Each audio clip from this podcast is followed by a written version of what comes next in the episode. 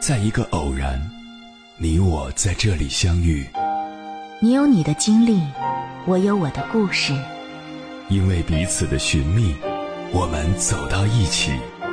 千山万水只为你，捎来谁的秘密？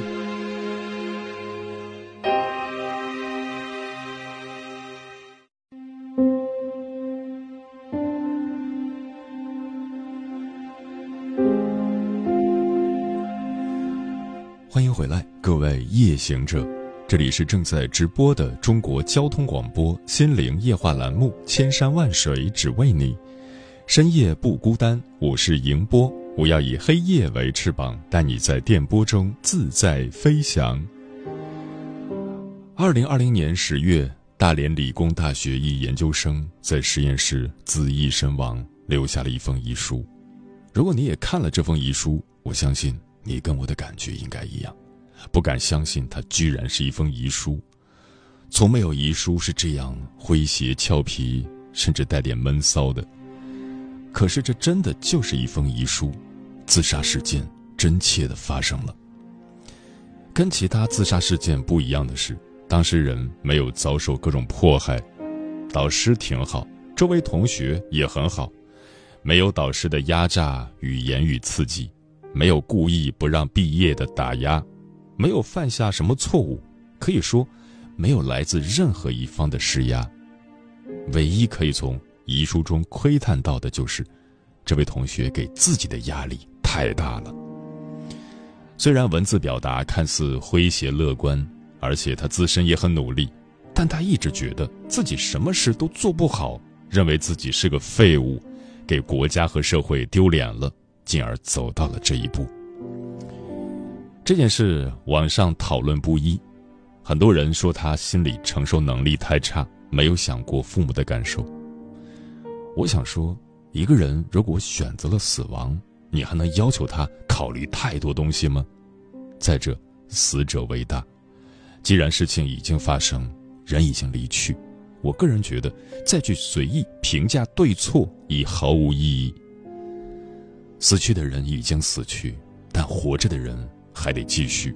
我们该想的是如何避免之后发生类似的悲剧。在遗书中，实验数据反复出错的时候，他内心的想法是：那就是你笨、懒、没用。这二十几年家里给你这么多关怀，结果养了一个废物出来。这样下去肯定延毕了，真丢人。几百万研究生不缺你这么一个废物，去死吧！我虽然对这位同学的家庭背景不怎么了解，但是可以看出来他自己本身背负了太多的东西，对父母的愧疚，对社会认同的渴望。其实我们每个人从上学到工作的时候，受到的教育多是努力读书、找份好工作、出人头地、改变命运。上了好学校，混好了就是骄傲；混不好，就一辈子抬不起头。而且这种现象，越是在贫困地区、家境不好的家庭越常见。因为我就是从农村出来的。但是现在我们回头想想，这种想法是否有问题？谁规定每个人都必须得成为大人物？谁规定每个人必须得做出点成就？为什么？我们一定要为了父母而活，为什么我们要为了别人的认同而活？在北京这么多年，我认识了不少身份显赫的人，包括一些行业大佬，但我最喜欢打交道的还是一个身份很普通的朋友。这个朋友没啥了不起的成就，也没啥好的家境，就是一个普通的打工族，但是我每次见到他。他都是一副乐呵呵，仿佛对任何事都不在乎的样子。他工作很多年了，也没有买房。我问过他，他回答说：“我也想买啊，但现在买不起，以后能买得起再说吧。买不起就滚回老家。”他每天按时上下班，偶尔会加班，但不管加班到多晚，下班必玩几把游戏。周末的时候，我们会一起吃饭。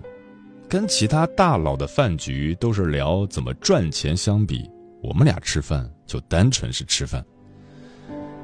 和中国大多数父母一样，他的父母也经常催婚，但是他每次接到电话都是嗯嗯嗯，从不反驳。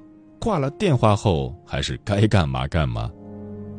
所以我说，我特别喜欢跟他打交道，也很羡慕他的生活状态。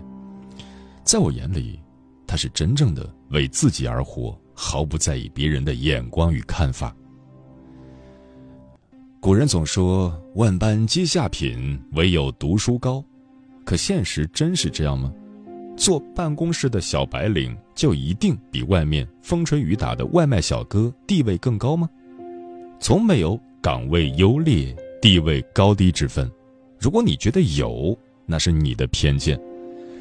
每一个认真工作、努力生活的人都值得尊敬，而且也从来没有规则说，读书好了以后就一定会有大成就，读书差了以后就一定一事无成。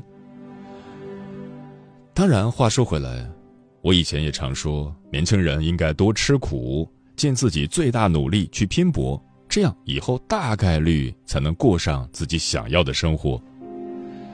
可是，当你已经尽全力了还不行的时候，那其实也没什么大不了的。书读不下去了，就退学，没什么大不了的；工作干得不爽，就辞职，没什么大不了的；失业了。就在家苟几个月，没什么大不了的；不想减肥，就当个肥宅，没什么大不了的；彩礼给不起，这婚就不结了，没什么大不了的；房子买不起，就回老家，没什么大不了的。只要你活得开心快乐，外在的一切都是可以忽略的。而且很多时候，这个社会也没人规定。好的生活就一定得是豪车大房子，不是每个人都追求奢侈的物质。道德经里说：“天地不仁，以万物为刍狗。”人活在世上就像蝼蚁一样，看似忙忙碌碌，其实生老病死、聚散离愁皆是浮云。然而，过着蝼蚁一般的生活，有时候也没什么不好。蝼蚁虽渺小，总是被人忽略，但他们每天有他们自己忙碌的事，不被世俗的万物打扰，也是一种不错的生活方式。接下来，千山万水只为你，跟朋友们分享的文章选自《社会学了没》，名字叫《名校毕业一事无成，如何看待高开低走的人生》。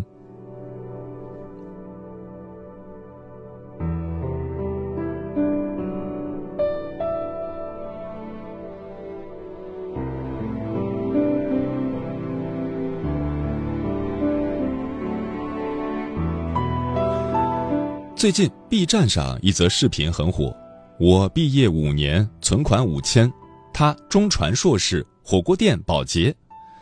两位二幺幺的毕业生在毕业五年后仍一事无成，做着普通的工作，引起热评。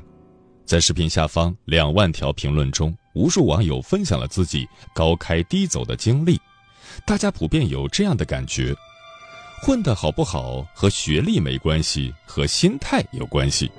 心态好不好和学历有点关系，高学历的人比较难看开。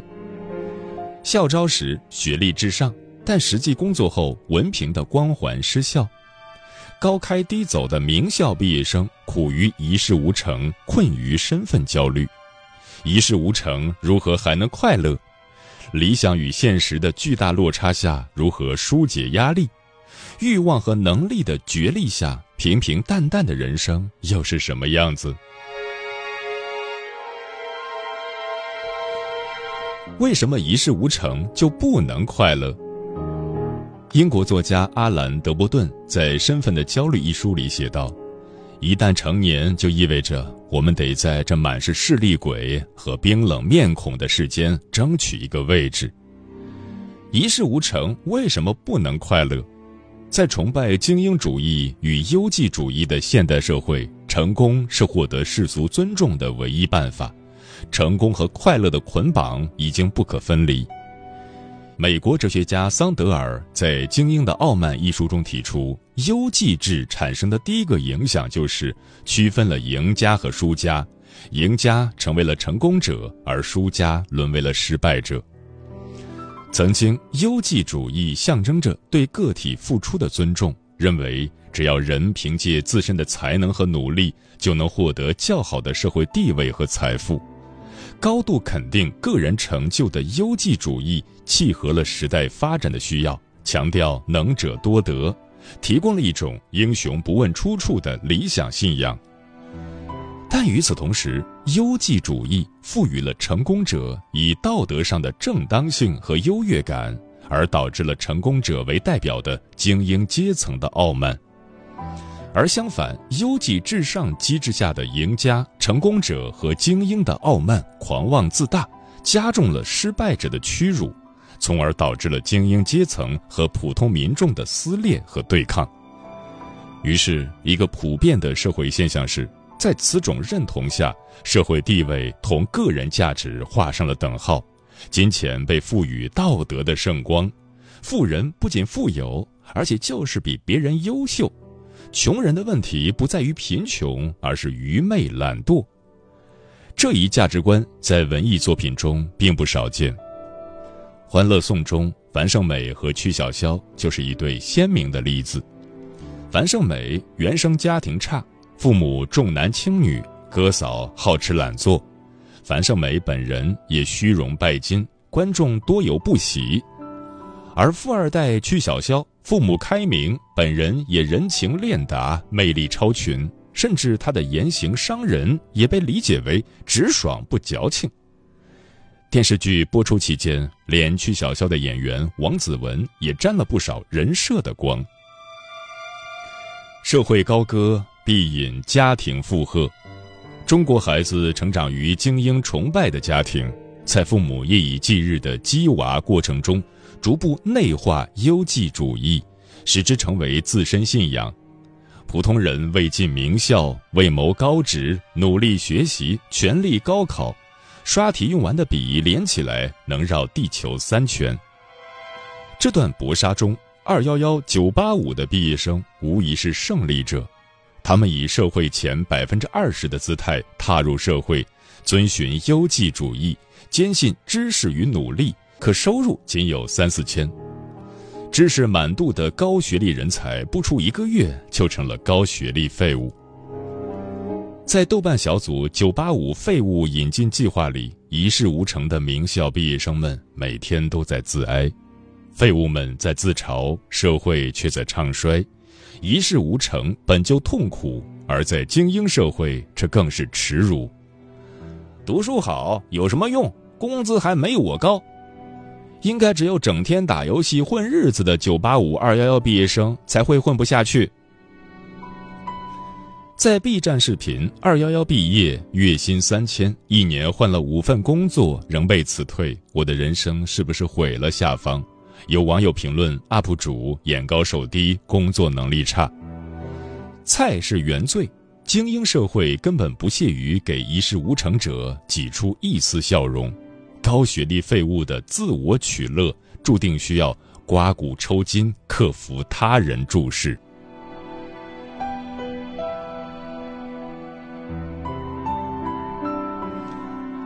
压力如山大，如何疏解？在提倡精英的社会里，一事无成者往往倍感压力。然而，一个人压力大是性格问题，一群人压力大是群体问题。如果人人把压力挂嘴边，那就是社会问题。为什么现在年轻人压力如此之大？因为在他们的能力范围内，看不见好到可以托付一生的活法。这份压力感应该被理解与尊重，因为一个人为失败和在他人面前丢脸感到恐惧，实际上意味着他还抱有一定的追求。社会信奉优绩主义。但社会资源并不是按照优绩主义来分配的，公平的机制暗含旧有的不平衡，比如工作的背后隐藏着人脉的差异，高考的背后是教育资源分配的不均衡，越努力越碰壁，理想与现实矛盾，压力由此产生。山大的压力如何疏解？得从根源出发，认清优绩主义的局限性，接受现实，接纳自己。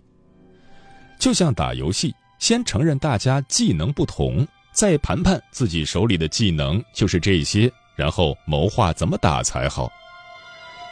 不过，这世上最难的便是做决定。就像之前教培行业的从业者赖以生存的行业没了，下一步该往哪里走？一头雾水，焦虑不安。对此，《百分之五的改变》一书中提出了这样的建议：只规划眼前一年，把未来的一生交给命，以小变化带动大变化。就像微信。刚开始仅仅是一款通信工具，他是在发现问题、解决问题的过程中，才逐渐成为掌握巨大流量池的社交平台。人生随处有成除，人不可能做一个选择就决定未来的一生。与其长久的在压力下叠足而立，不如先短视的全力以赴，把未来的一年过成自己理想的样子，不留遗憾。想一想。如果只能安排当下的这一年，你准备怎么过呢？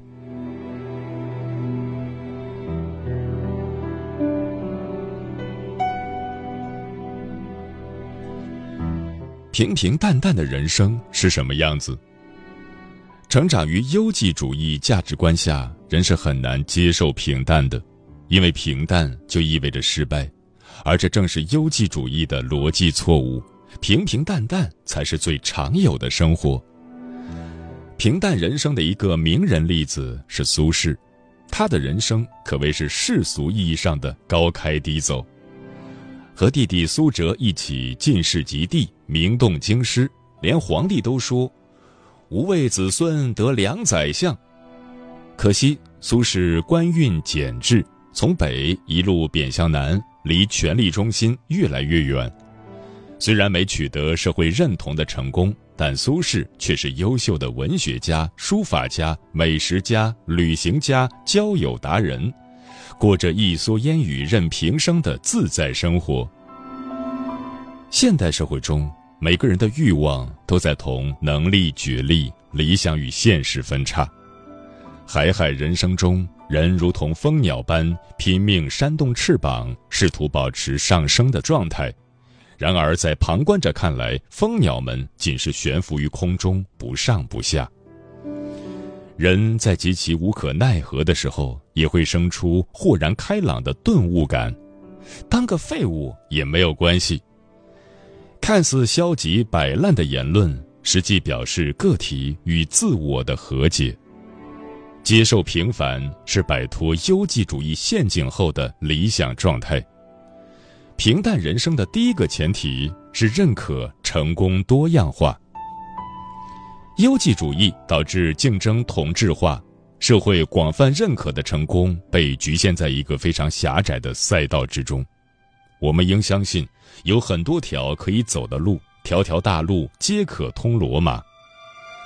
三个孩子的妈妈王蓉，为了照顾家庭，辞去月薪六位数的工作，当家庭主妇。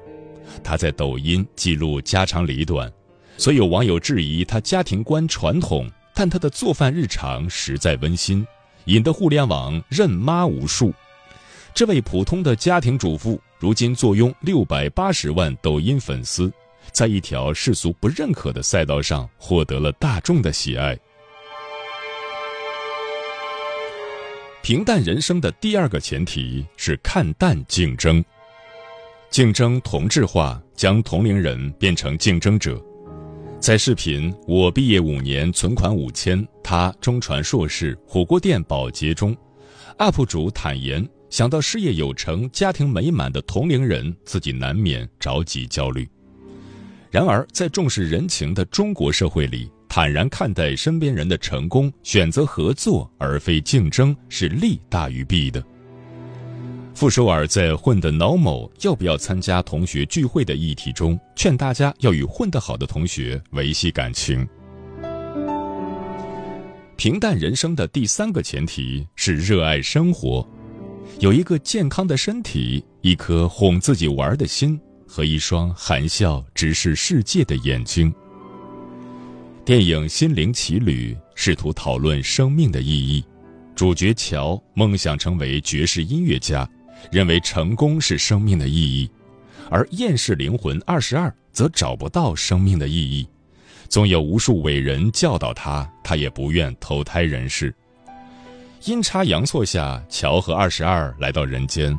二十二进入乔的身体，乔则成为了猫。